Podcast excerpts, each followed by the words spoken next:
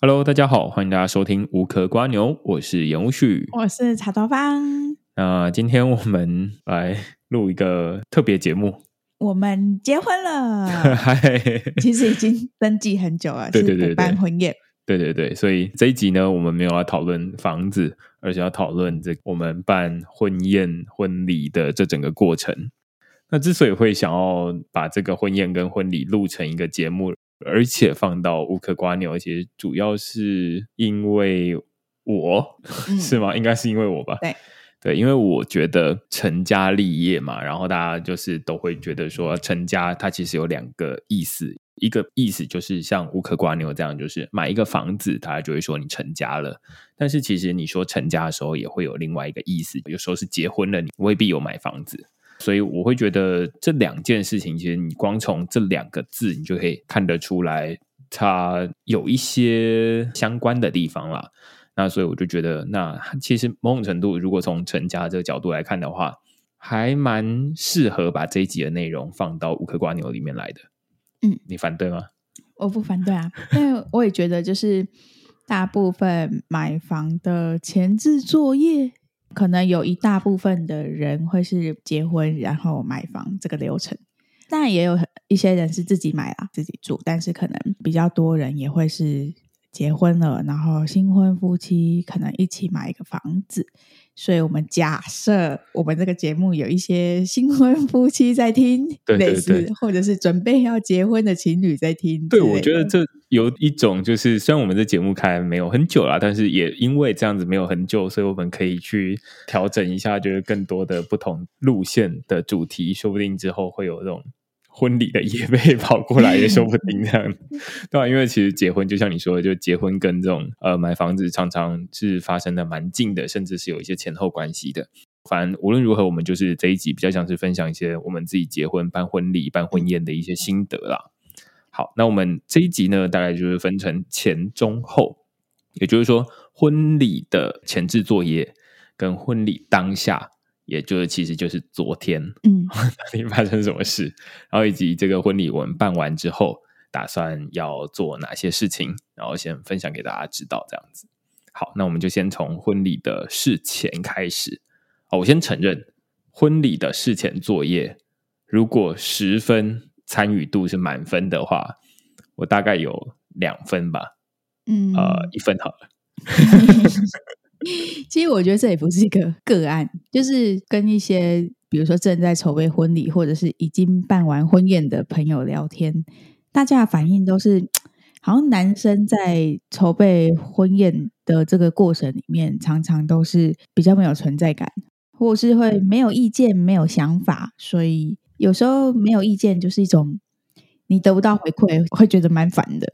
如果一直以来，你就会觉得，哎、欸，这个人到底有没有在用心啊？你是不是什么都没意见？你根本就不在乎这件事情，就会有类似这种心情。但好像男生大部分都是这个状况。嗯，不知道这到底背后是什么状态哈？就是先说我们两个都不是那么期待办婚礼的人，嗯、大部分是呃为了满足长辈的需求。对，我们到目前至少办完结束，其实我们在事前就知道了，就是。办这个婚礼比较像是一个家长的成果发表会的感觉，当然我们就是他们的成果这样子哦。那所以就是呃养了好几十年，那终于要结婚了，那两方的家长就会想说啊，那我们要办一个成果发表会，让亲朋好友知道这样子。于是我们两个在这个前提之下，大概都是没有对于婚礼有特别憧憬。我自己的想法就是花时间花钱。那我个人是非常害怕花钱这件，就是因为我对于婚宴的印象就是，反正就可能就是四五十万，大家可能就都已经觉得很省。嗯、那可能四五十万是包含一些婚纱照，但我们之前可能已经拍过照，所以这次的花费实际上可能大概是不含桌钱，大约快要三十万左右。嗯，对，那桌钱就另外算。那本身对于这个花钱，我就是很抗拒的。嗯，我会觉得不是我自己自发性想要办，但是我要花这么多钱，但最后我可能没花到什么钱啊，因为毕竟可能你家的家长有帮忙，啊、呃，算是赞助我们的婚宴。结婚比较像是男方在出钱的一个活动，这样子。对，所以实际上我们两个可能没有花很多钱，但你还是会觉得啊，几十万还是会觉得心痛，不管是谁的钱。我觉得这跟我们昨天，或者是我昨天办完婚礼之后的一个很强烈的空虚感涌上来的一个心得很像。你那个声音太明显了，好不好？啊，我们在喝酒啊，抱歉，刚办完婚礼，终于可以喝一点酒，这样。对，我昨天办完婚礼之后，有一个很明显的心得是，哦，花了这么多钱，好像也没有真的非常非常的快乐的那种感觉，觉得没有。撒了一大笔钱，就会觉得获得一个满足。花钱很长，很多时候都不是快乐的。就比如说，哎、欸，看医生绝对不爽，或者哎、欸、被开红单，就是很多时候花钱都不见得会开心。但我反而跟你有点相反，就是我是事前很抗拒，但我昨天办完之后，我反而会有一点觉得，哎、欸，其实蛮开心的。就是你看到爸妈好像蛮开心的，哎、欸，或者是他们觉得昨天他们终于完成一件。想做的事情，或者是我看到我的朋友都到现场，然后看到大家都祝福我们，我其实反而在办完的时候觉得比想象中快乐一点，这样子。嗯，我觉得这一次的婚宴或者是婚礼，因为我们这是婚礼婚宴一起办啊，所以我们待会可能会同时有时候讲婚礼，有时候讲婚宴，但反正就是同一件事情了。那会觉得它就是一个爸妈眼中的结婚。其实我们的爸妈都已经知道我们登记了，嗯，但是他们第一个是不觉得我应该要叫他们妈妈，就是我不应该叫你爸妈妈妈爸爸，反正就是没有这种改口的仪式，嗯，那小至这种随口叫的称谓，大致可能有一些实体的东西，例如说这种嫁妆，没办婚礼就。没有人送我金子，即便我已经登记了一年多，没有人要给我金子。但是我如果办了婚宴，他们就会觉得哦，那我们好像真的结婚了。或者像我妈会说：“哎，你们新婚几个月之内不能去什么地方。”然后我就跟她说：“啊，我们已经登记一年多了。”她说：“哎，那个哎，就是要有这个稳定的这种仪式才算呐，那个登记不算啊。”就是在他们的心里有很强烈的这个，反正你一定要走完该走的礼俗。然后要宴客，告诉大家，这种好像才是他们眼中的结婚。这个我觉得很特别，因为其实我们绝大多数的规则大概都是以法定为主，嗯、就是哎，你生了一个小孩，然后那个小孩他有没有登记在这个政府的名下？那这个就是以这个为主啊。无论你今天生、明天生，那反正政府什么时候知道收到那个登记表，那就是那一天。那但是结婚是一个。我觉得蛮特例的地方，就是虽然我们登记某一年的圣诞节，嗯，但是其实没有人 care 我们到底什么时候登记圣诞节，他们就会记得哦，就是昨天办了一个婚宴，或者是他们几年的时候办了一个婚宴，虽然那个跟我们登记其实差了几年，嗯，但是他们心中就认定你们办婚宴、办婚礼的那一天，我们一起去吃饭的那一天才叫做你们结婚。对，从这件事情就知道这个传统习俗。在长辈眼里有一定的地位，那也就是因为这个地位的关系，其实，在事前准备的时候就有蛮多沟通上面的一些衍生问题。对，我觉得这个转场转的很好。我们前面，因为我们刚刚说，哎，事前、事中、事后，那我们前面大概花了一些时间啊，在讲一下办完婚礼的心得。但是接下来就要从婚礼婚宴的准备、事前准备开始，就我们。因为有很多这种长辈他们的期待，或者他们认为说，哎，那结婚就应该要有的东西，就是要怎么样怎么样。对对对，或者是说要这样才有礼貌。哎，对，才有礼貌。那无论他说啊，习俗是这样，或者是这样才有礼貌，就是。无论放在前面，放在后面，都每次听到都想翻白眼。不管是什么事情，这种事情就有点像数学的定义，他就会告诉你，定义就是没得问为什么的，没有原因。对，你就是先背下来，对，才有后续这样子。那所以我觉得。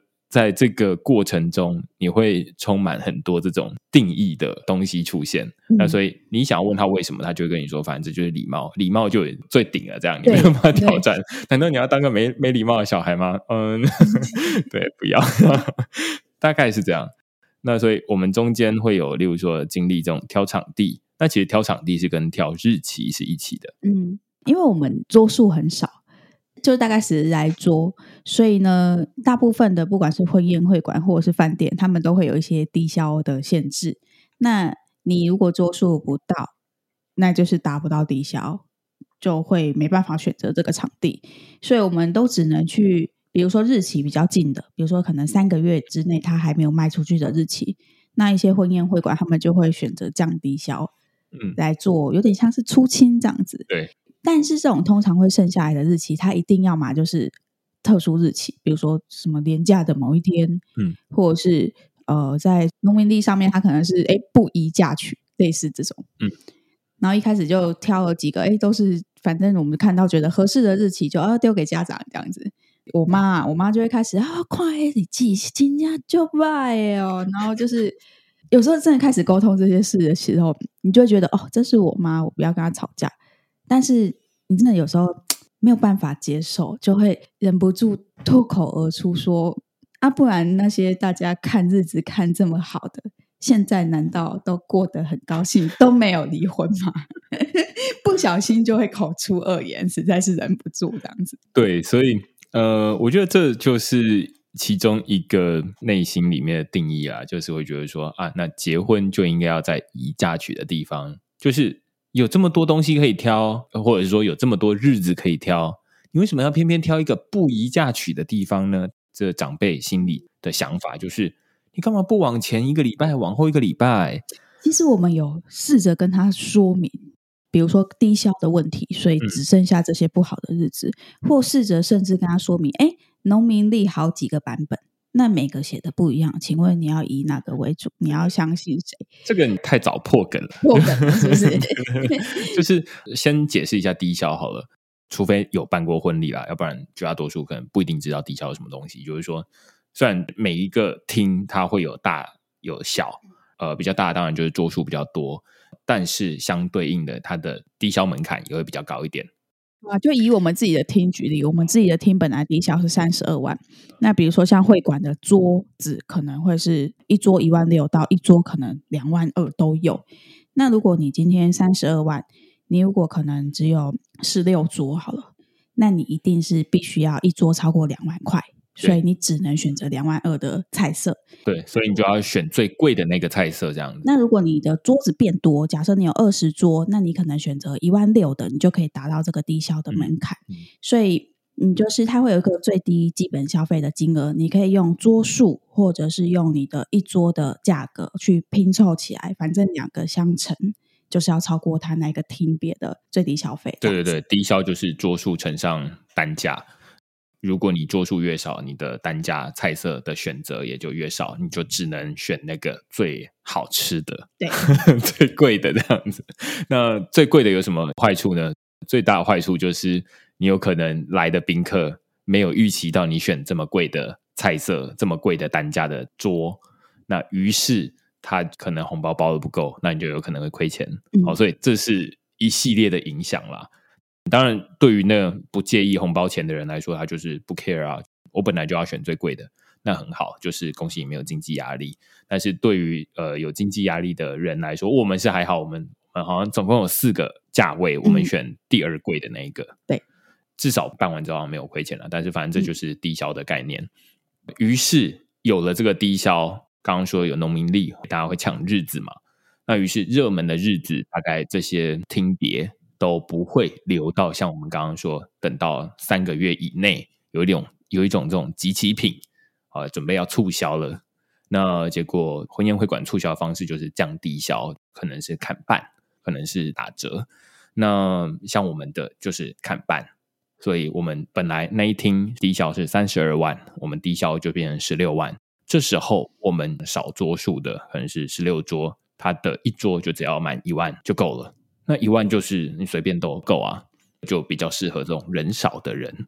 所以简单来说，如果你想要办这种婚宴，然后你的人不够多的话，你可能一个很简单的选择就是去抓集齐品。但是抓集齐品的问题就是你的日子没什么可以挑，于是就会回到说啊，那父母他们都很介意日期啊。那我们这边有一个亲身经验跟大家分享，就是刚破梗的，当父母在拿这种呃农民历跟你说，哎，这一天不宜嫁娶的时候，我们这次意外的发现，至少是我自己意外的发现，哦，原来这个市面上有很多种不同的农民历，有时候这一天这个 A 农民历说不宜嫁娶。有时候，另外一本有可能那一天是完全相反的结果，有可能是宜嫁娶，有可能是普通，他就没写。好，所以这个是可以自己去市场上挑选，正好是符合你需求的农民力。那到底农民力到底是怎么定的？其实我自己跟我问完我朋友，我们都不知道，就是这到底为什么这个世界上会有这么多农民力？但反正就这种办婚宴的角度来看的话，你或许可以挑一个比较适合你使用的农民力来给长辈当成参考，这样子。对，就是总之最后我们没有选择一开始的两个日期，我们选择了另外一天。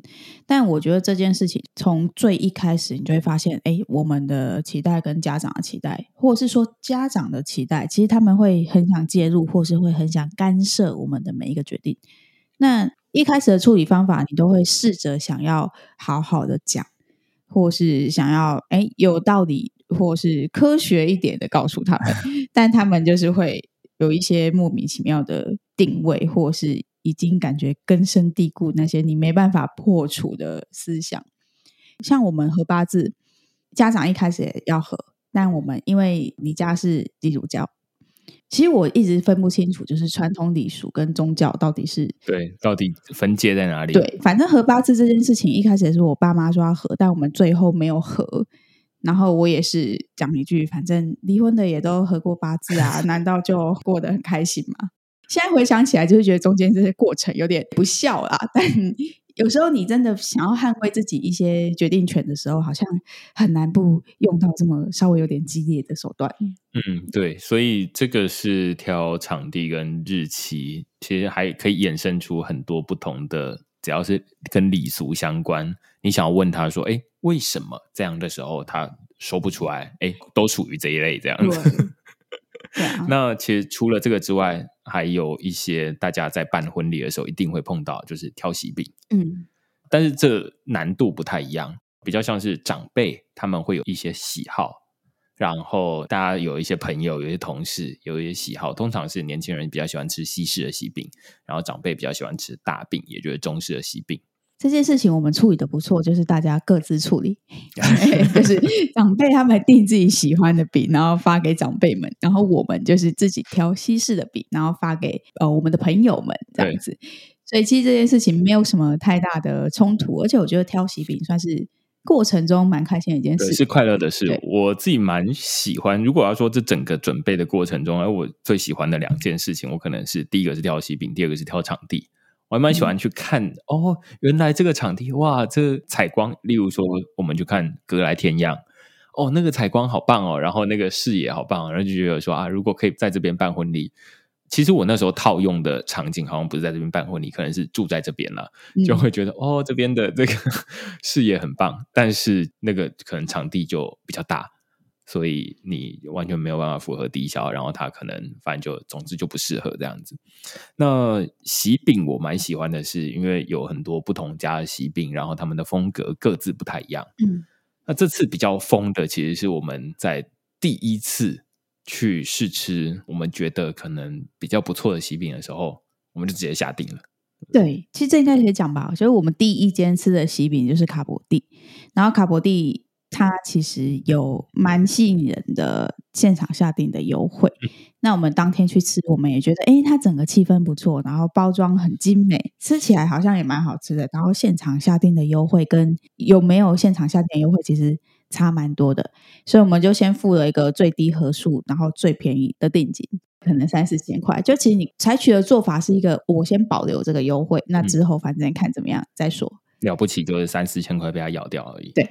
然后我们就一路开始我们的吃喜饼的行程。对，我们两个人就蛮喜欢吃甜点的。对，这些喜饼他们也会申请这种试吃盒，然后大概就是一个人可以申请一次这样子。我们倒没有无耻到说啊，用你的名字跟我的名字各申请一次了，因为他通常都要填新郎跟新娘这样子。反正我们就是每一次这一家吃完了，然后下个礼拜我们可以试吃另外一家，然后他们可能会寄过来这样子。其实有蛮多种，一种是你去现场，然后一种是可能你去现场拿，然后有些是他会直接宅配过来。嗯，那各家的优惠也不太一样，有些是可能会有一些现场试吃直接免费的，然后有些可能是会很优惠的价格给你。那有些它一样可能只有是定价的，可能八折之类的。嗯、但因为我们两个就蛮喜欢吃西点。所以我们在这个过程中其实是蛮快乐的。对，就是哇，这一家好吃啊，这一家嗯普通。对，就是一个可以很认真评分的机会这样子。然后可能就会比较它的口感啊，然后可能甜度啊，包含它的包装。有没有漂亮？然后跟或者是 CP 值这样子，对，或者是服务人员服务起来感觉怎么样？对之类的。对，像我就记得好像我们那时候挑到一个什么黑色棒棒糖还是什么东西然后他觉得 CP 值看起来是蛮高，但是我记得包装好像不怎么样，还是对，就包装也是蛮重要。对，所以反正我们一开始先下定了卡博蒂，然后后面才开始又吃了其他的。当然后续吃了几间，都觉得说，哎，前面卡博蒂挑的不错。因为它的包装真的是比较那种奢华感，对对对对，就是那种亮晶晶，然后感觉好像是一个精品这样的感觉，嗯、而且它整个试吃的体验是蛮不错的。对，但是那时候我们对于吃这些饼的口味比较没有评比，因为它就是第一间，所以我们必须就是凭直觉去吃。但是后来我们挑到几间，就是我们最后除了卡博蒂，我们当然最后还是有用它。我们那时候有挣扎要不要，就是直接不要。但是其实我们后面还有挑到两间觉得不错，对不对？嗯、最后最后我们发给朋友的是 CHOCHOKO 的喜饼，那它的包装算是比较优雅，就粉色，我们是挑粉色的盒型，然后看起来蛮有气质的。但我们一致都认为它的巧克力还有它的糕点类是很好吃的。对，CHOCHOKO 真的是我自己会觉得，除了它体验整个也还不错，蛮精致的之外。我们到吃 CHOCHOKO 可能已经是后面倒数几家了，嗯、那吃起来就是哎，很明显的比之前的还要来的惊艳。对，就觉得说哇，我们已经吃到已经有点像是尾声了，结果还吃到这么让我们惊艳，那应该是算蛮厉害的。所以我们最后有定这一家。嗯、那另外一家比较像是遗珠之憾。对。它就是波波诺诺，对，波波诺诺，它是在师大附近的一家店。我们一开始也是拿了一盒试吃盒回来，里面就是有蛋糕跟饼干，然后我们都觉得它的棒蛋糕很好吃，但我们一开始没有选，是因为觉得它的包装看起来比较朴实一点点，然后再加上它的蛋糕其实蛮需要冷藏的，就怕对有些人或者是在喜饼在配送的时候，怕会有点不方便。但是我们虽然没有选他，我们后来还是就是买了一些他的饼干，然后在婚宴的当天，就是作为婚礼小物或是游戏的礼物发放这样。对，然后甚至我自己在节日要发这种饼给朋友的时候，我就会去买波波诺诺，反正就是他的东西是我自己会觉得很满意，嗯、然后送得出手的东西这样子。而且其实它跟其他两家西饼比起来，就是它的价格是相对比较便宜的。对，所以如果啦，让我再办一次婚礼，明月好了，明月考虑看看，不要说什么再办一次婚礼不吉利。对，对，对，那就是。波波诺诺肯定会入选这样子，嗯、那除非有其他更强的竞争对手出现这样。对，好，那这个是西饼的部分啊，也反正就是我们没有收任何业配，反正只是纯粹我们自己心得，觉得哎，吃完那么多。那另外挑衣服，我们我男生倒是没怎么挑，男生我就是挑的跟上次拍婚纱一样，对不对？对，诶，西服我们是在文雅西服，嗯、然后上次去的体验觉得蛮好的。对，哦，我自己蛮喜欢在那里的穿衣服的体验，就是它会有一种你找到一个熟悉西装的朋友去那边，然后他又正好熟悉那一整家 到底有哪些西装可以选择，那他就会帮你挑一个适合的。所以我在那边没有什么选择障碍，就是哎，这两件你喜欢哪一件？就这样，没有说要从一百件里面挑出一件这样子。对，就是让人蛮轻松舒服的，嗯、然后觉得他的品味很值得信任。对对，大概是这样。那接下来就是你的衣服，就是礼服。嗯，因为我们这次整个婚宴都是走一个很小资的路线，所以其实我在考量礼服的时候，有蛮大部分都是以价格取向。那刚好后来找到一间，就是在南港的 Dear You。它的价格是真的蛮优惠。呃，我们总共租了一件白纱跟两件晚礼服，就是两万一千八。但我们之前就是问了很多，其实大部分的价格都会落在两万九千八左右，嗯、所以其实它是很明显有一段落差的。嗯。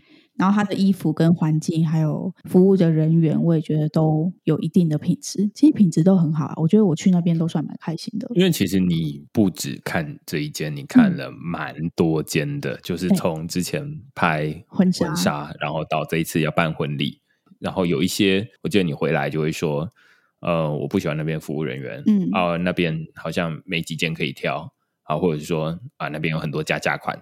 哦，加价款，对。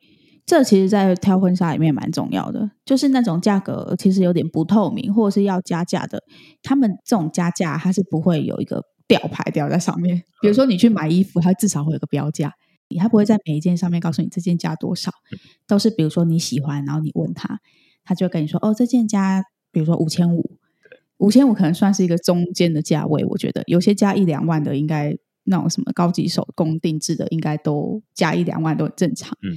但是你就会觉得，在这个不透明的前提之下，你会觉得有点没有信任感。你会觉得，你是不是看我很喜欢，所以你就感觉就讲很贵？就是你先透露出喜欢，你就感觉已经吃亏了这样子。然后再加上，你就觉得你没有办法预期你喜欢上的这一件婚纱，他会给你报一个多高的价格。所以有加价款的地方，都会让人比较没有办法安心的 做选择。你知道，你挑到一个喜欢的东西，然后后面跟你说啊，因为它太贵了，所以我不能要它，那是会有点失落感。所以像 Dear You，它就是整间店都没有加价款，反正你就是整间店都可以挑，然后就觉得哎，这就是很放松，喜欢就喜欢，这样不用再考量后面可能会有的一些金钱的问题。对，我虽然没有陪你去每一间啦，因为反正男生对于这件事情的参与感就是不怎么样。你有一直被称赞参与度很高哦。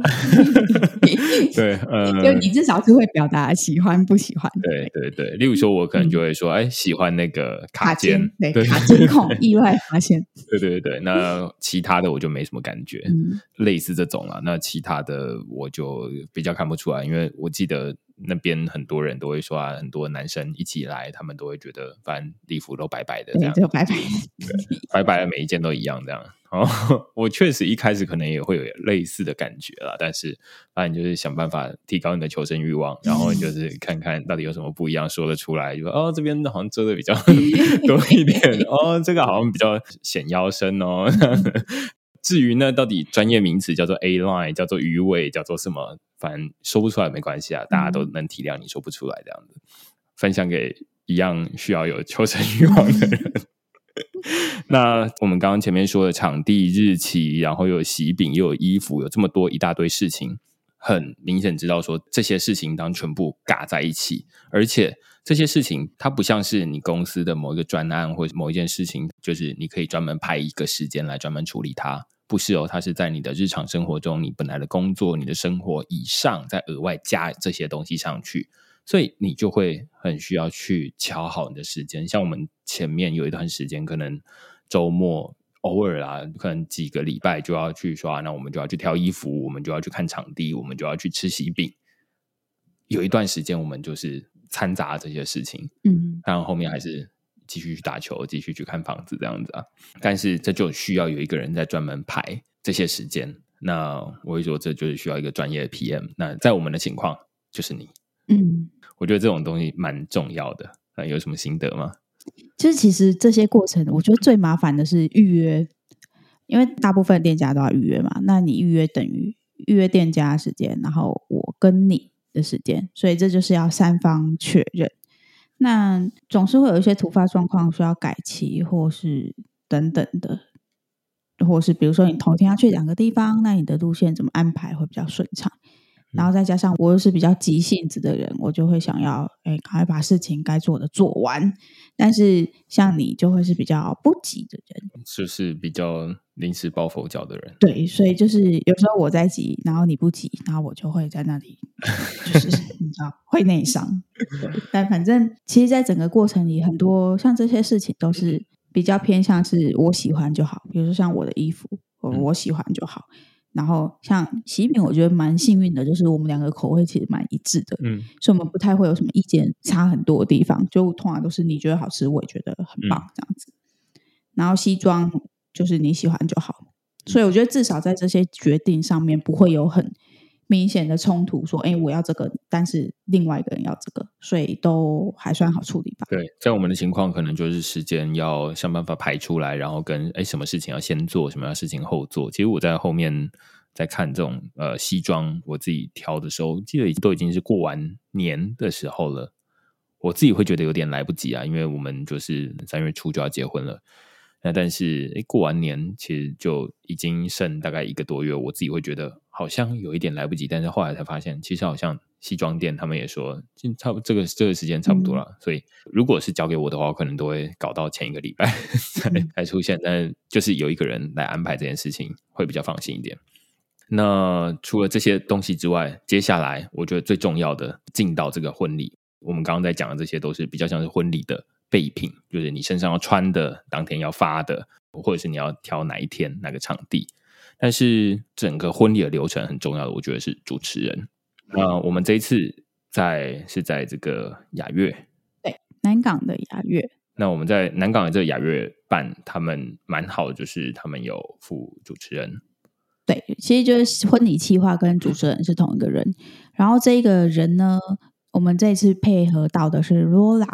那他就是大约婚礼前一个月才会出现，然后开始跟我们讲解一些，跟我们讨论婚礼当天进行的一些流程。所以，其实，在我们跟他沟通，或是我们见到他之前，我们对婚礼当天的这个流程都没有什么概念。对，这个是在这个一个月内才会知道你婚礼那天要发生什么事，然后在一个月之前，例如说家长想要问说啊，那天到底会怎么样，会怎么样，我一概都是。不知道，对啊，我也都不知道，又没有结过婚，怎么会知道呢？对对对，对所以我自己会觉得到一个月内，可能三个礼拜，会觉得有点急啊。但是对于这种主持人，他本来他就已经身经百战，我自己这一次的感觉，对于 Rola 是非常满意，而且超级推荐给大家。嗯。但是主持人不是大家可以挑的，对对对 对就是这个会馆他会配一个主持人给你们，但是你不会知道是谁，反正他给你谁就是谁。对对对对，反正我自己会觉得说，哎，这个主持人他在我们在经过跟他三次的面谈之后，嗯、我们就会知道说啊，那当天大概会发生什么事，而且他们会有算是蛮完整的流程来确保我们都有准备好。嗯，举一个很简单的例子。其实主持人他懂的就是那些礼俗，然后跟当天会发生什么事，但是他不一定知道我们到底是谁，因为我们都是一个月内才刚碰面，然后我们一个月内要结婚了。主持人要想办法在这一个月内了解你们两个人到底是一个怎么样相处，那现场在讲的时候才不会感觉好像是另外一组人。嗯，例如说，我记得第一次。他就会说：“那需要麻烦你们要填一个类似这种学习单这样的感觉啊，嗯、就是跟他交代说，哎，我们到底怎么认识的？然后我们爸妈怎么样？然后我们家庭状况，类似这种问题。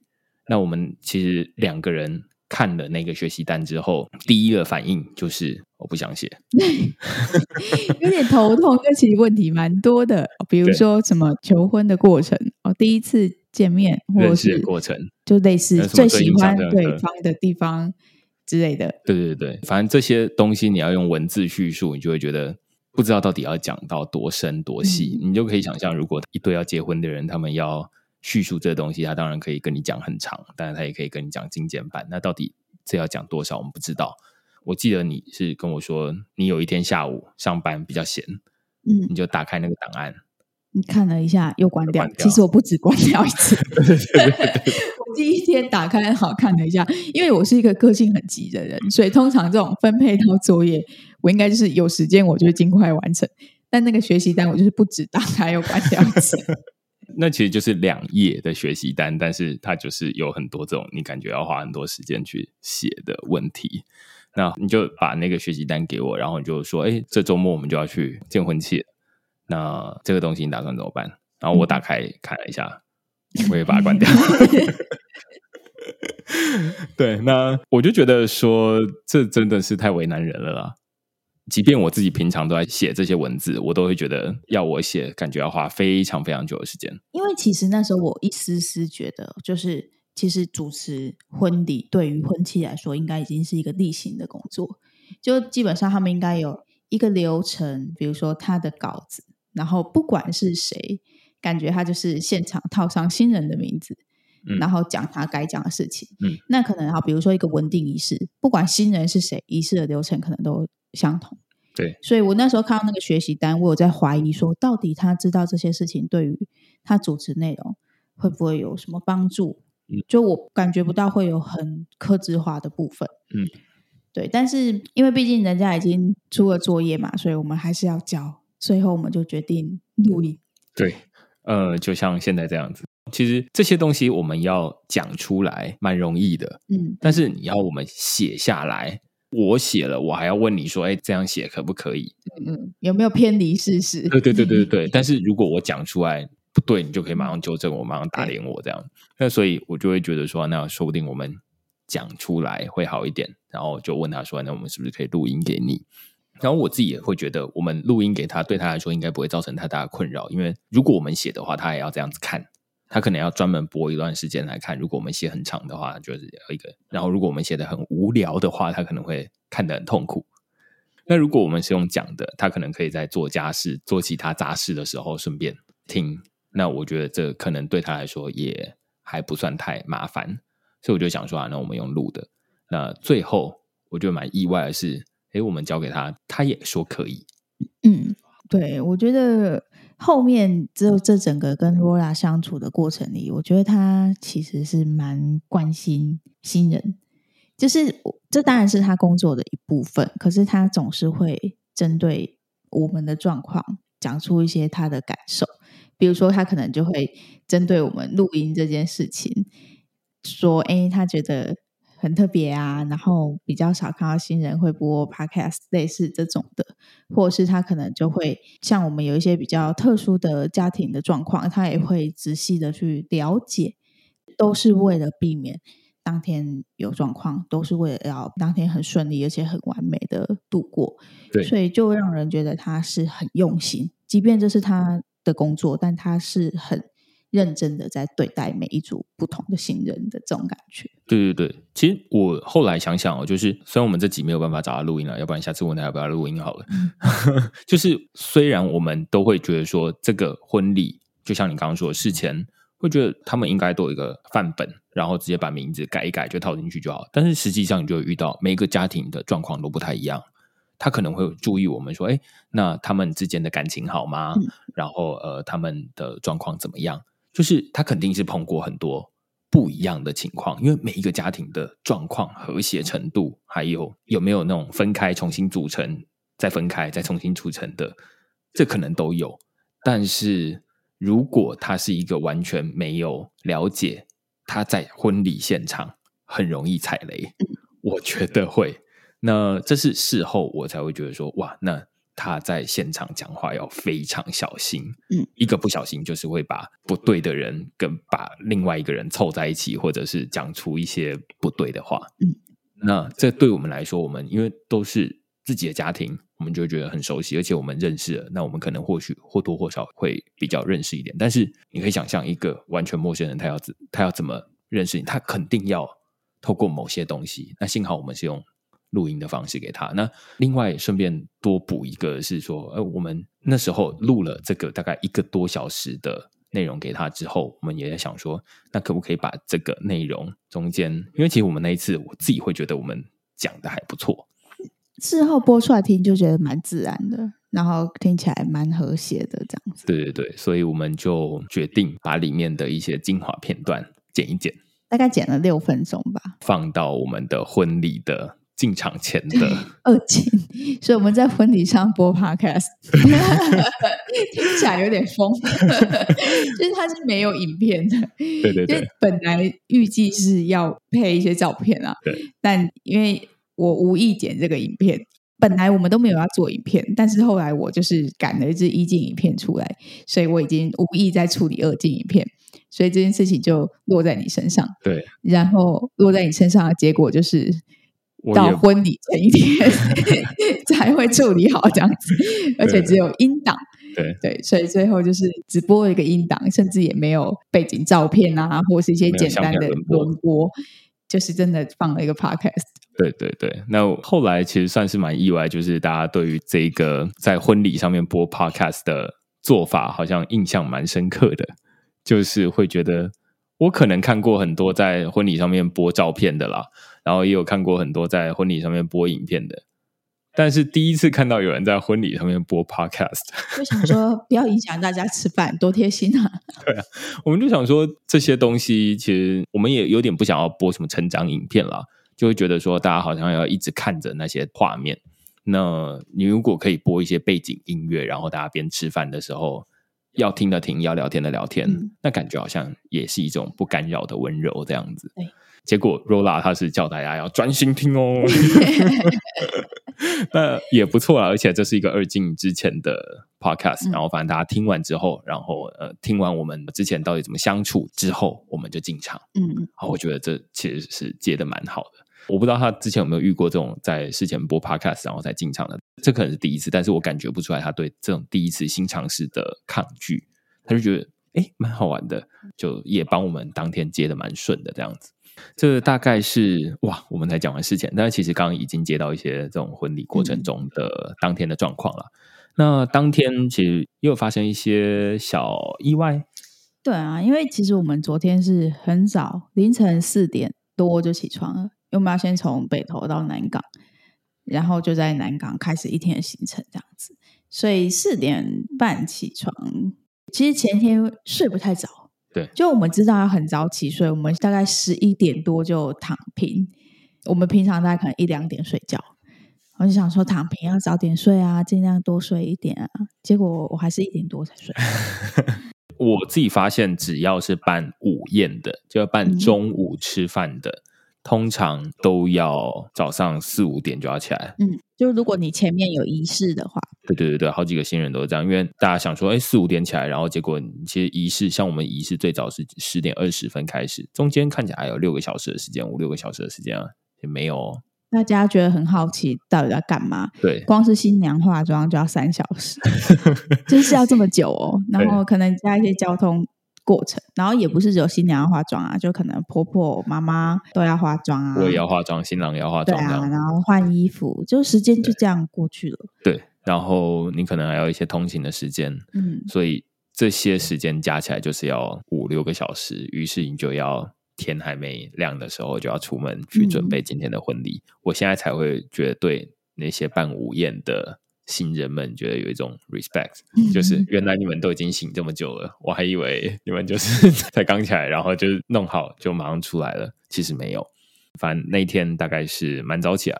我前一天虽然有比你早睡着，但是其实也睡眠不足，我也没有调整的很好。反正那天就是一直打哈欠这样子，于是就会发生一些意外，例如说我们把。马卡龙本来要带去这个婚宴会馆的东西放在饭店，我就是有写一个清单嘛，反正早上要带什么，然后就哎打勾打勾打勾都勾了，然后我们就出发到饭店，因为就是前一天我们的妈妈们都住在饭店，所以我们会先去饭店化妆，然后再去移动到婚宴会馆。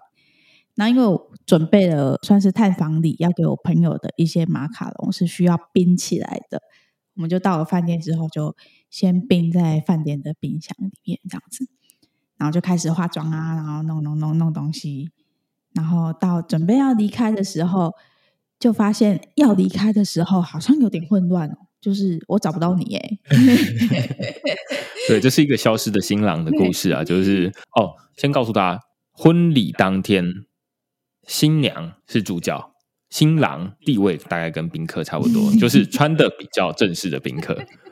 其实大家不太会 care 新郎在干嘛。我昨天其实很闲，就是到处太多吃了几道菜，还要吃到龙虾。对对对，我朋友就是问说：“哎，你怎么又来了？”我就说：“啊，又没有人要找我拍照啊，我就来这边吃饭啊，不然要干嘛？”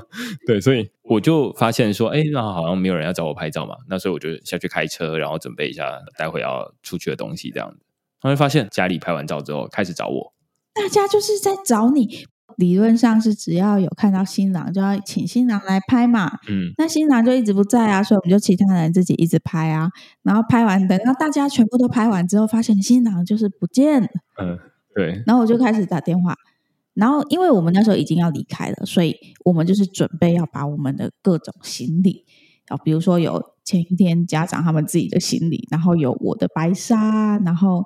可能一些刚刚带上来的东西啊，对，我们要把它拿到车上去，然后就没有哎、欸，就不见了。然后大家东西都超爆多，就是化妆师有自己的东西，摄影师有自己的东西，然后我穿着礼服啊，就是根本没有人可以拿那个东西啊，那个东西就是你要拿的，结果你就不见了。嗯，然后打电话不通，因为我在地下室那边的地下室没有收讯。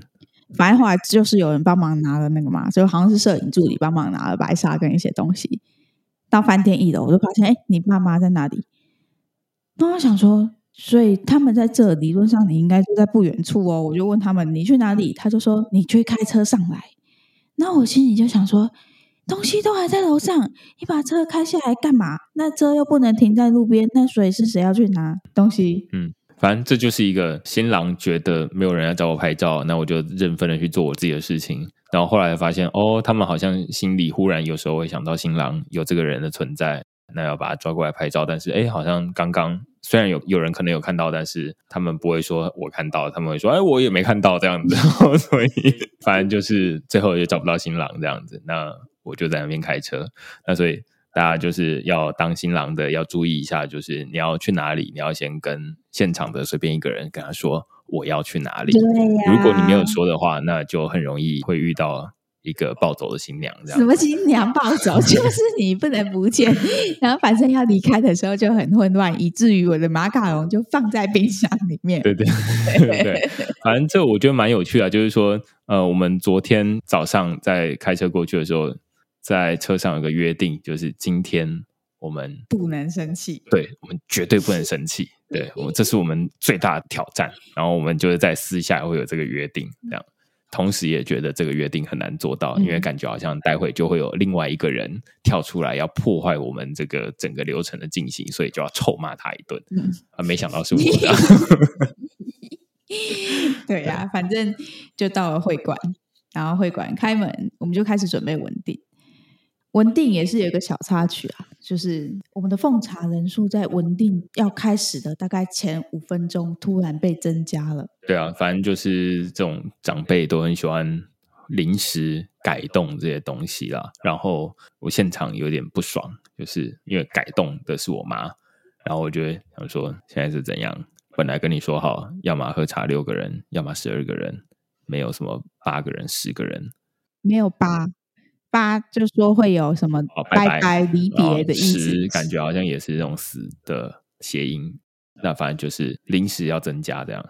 幸好我觉得这也是另外一个，就是主持人刚我要再多补充称赞 Rola 的地方，就是他在前一天，因为我们有问他说，通常新人最容易犯的错误是什么？嗯、他就说他们会忘记带一些他们觉得不会忘记的东西。嗯嗯嗯 我觉得我不会，我心里想说，我应该不会。我还做了那个，你知道，list 前面还有个框框的那种啊，打勾打勾打勾，框框 在饭店呢。对，所以这个就是真的是不要不信邪这样。然后他真的是很厉害，他就说之前有人没带衣服的啦，没带衣服就觉得比较扯一点，真的是很夸张啊。但是你想想，就是你即便你有这种很自己觉得很有自信，而且又有。表单来帮助你的人都会忘记带东西的，那其他的人就有可能会这样子。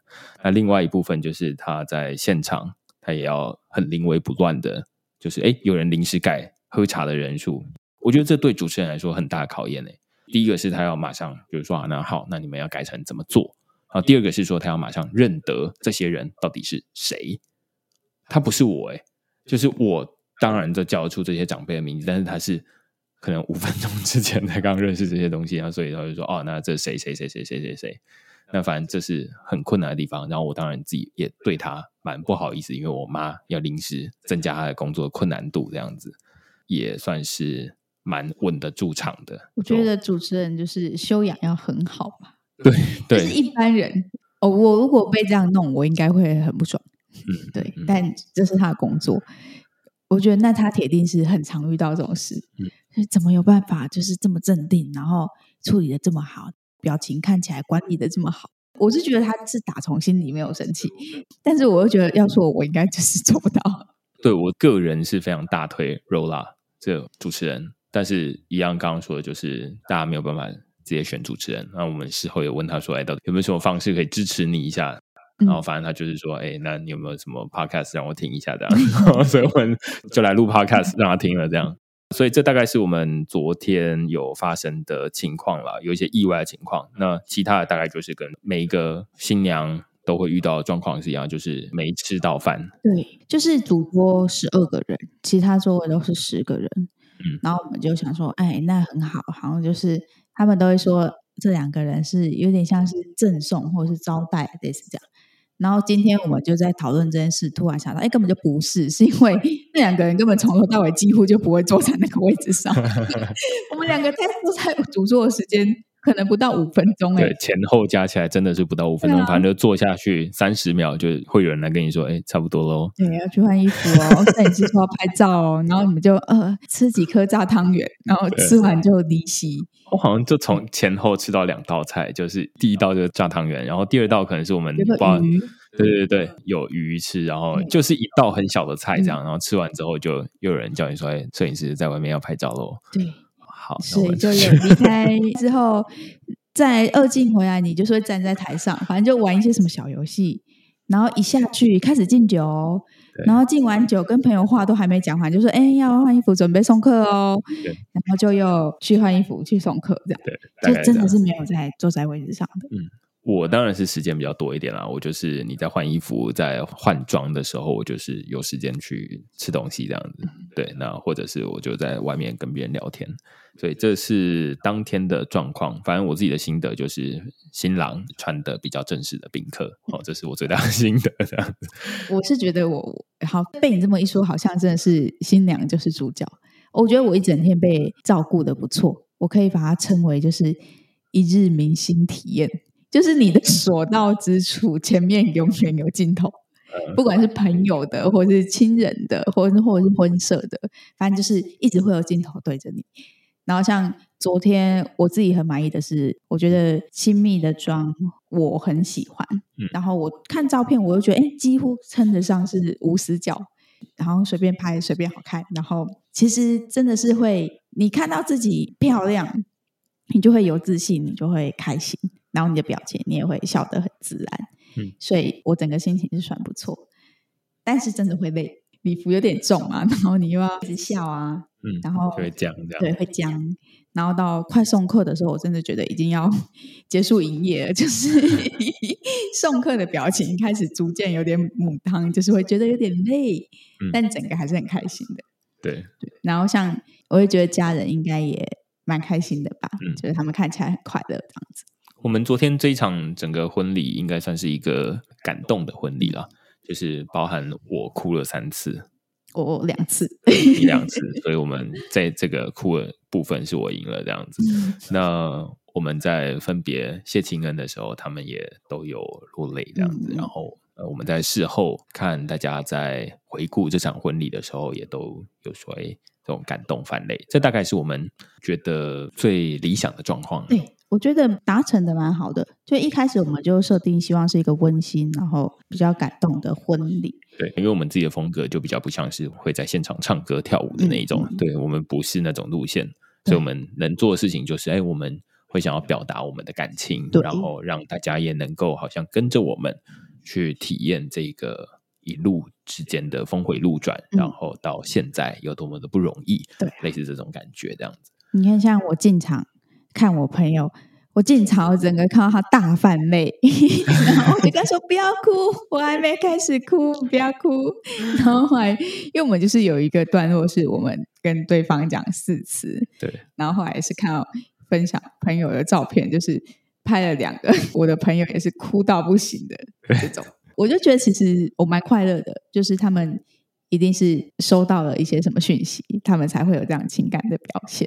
对，所以我觉得这就是我们昨天，我自己会觉得整个是办起来蛮棒的。嗯，那只是我们现在还没有收到这个婚摄做出来的照片啦，就是秀出来的照片。嗯、那我们有得看的话，到时候反正就是我们大概没有办法分享给大家，嗯、但是反正就是我们才会知道说啊，那那天到底确切是发生了哪些事情，这样子用另外一个角度来看，因为我们现在比较像是看大家在社群平台上面的分享这样子。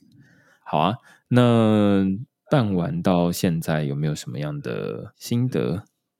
然后接下来我们就来讲一下未来我们要做什么事。嗯，心得就是比想象中开心啦。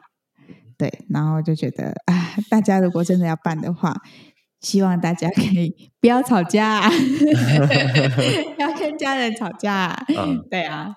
然后其实一开始蛮抗拒，然后会觉得要做的事情好多哦，然后可能要沟通的事情也很多。但虽然大家都对这个婚礼有各自的期待，这是事实。就是不管最后我们是坚持自己的做法，或是怎么样，总之在这一个感觉你在婚礼举办跟结束的这一天，以前的这些纷纷扰扰，好像就都结束了。就当天大家都是很开心的，不管前面发生什么事，大家都是很喜悦。然后像你的家族就是基督教，一开始。要证婚的时候，我可能会觉得，哎，我就对于这个宗教不熟悉，然后我也没有这么多的共鸣。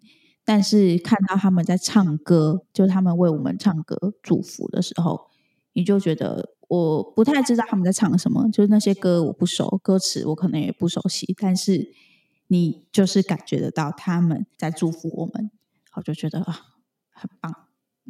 对，嗯，我自己的心得，当然一部分是从。我们自己的这种，这是一个算是两个人相处过程中蛮应该是不会太常见的那种彼此告白的机会，因为很多人可能是只有在交往之前哦有那那些告白，然后之后可能就说不定有一些人求婚都没有，哎，这我就可以我就可以说，有的人求婚就没有啊，我就有啊，好 类似这样，对，那。在这个婚礼上面，可能是另外一次你可以告白的机会。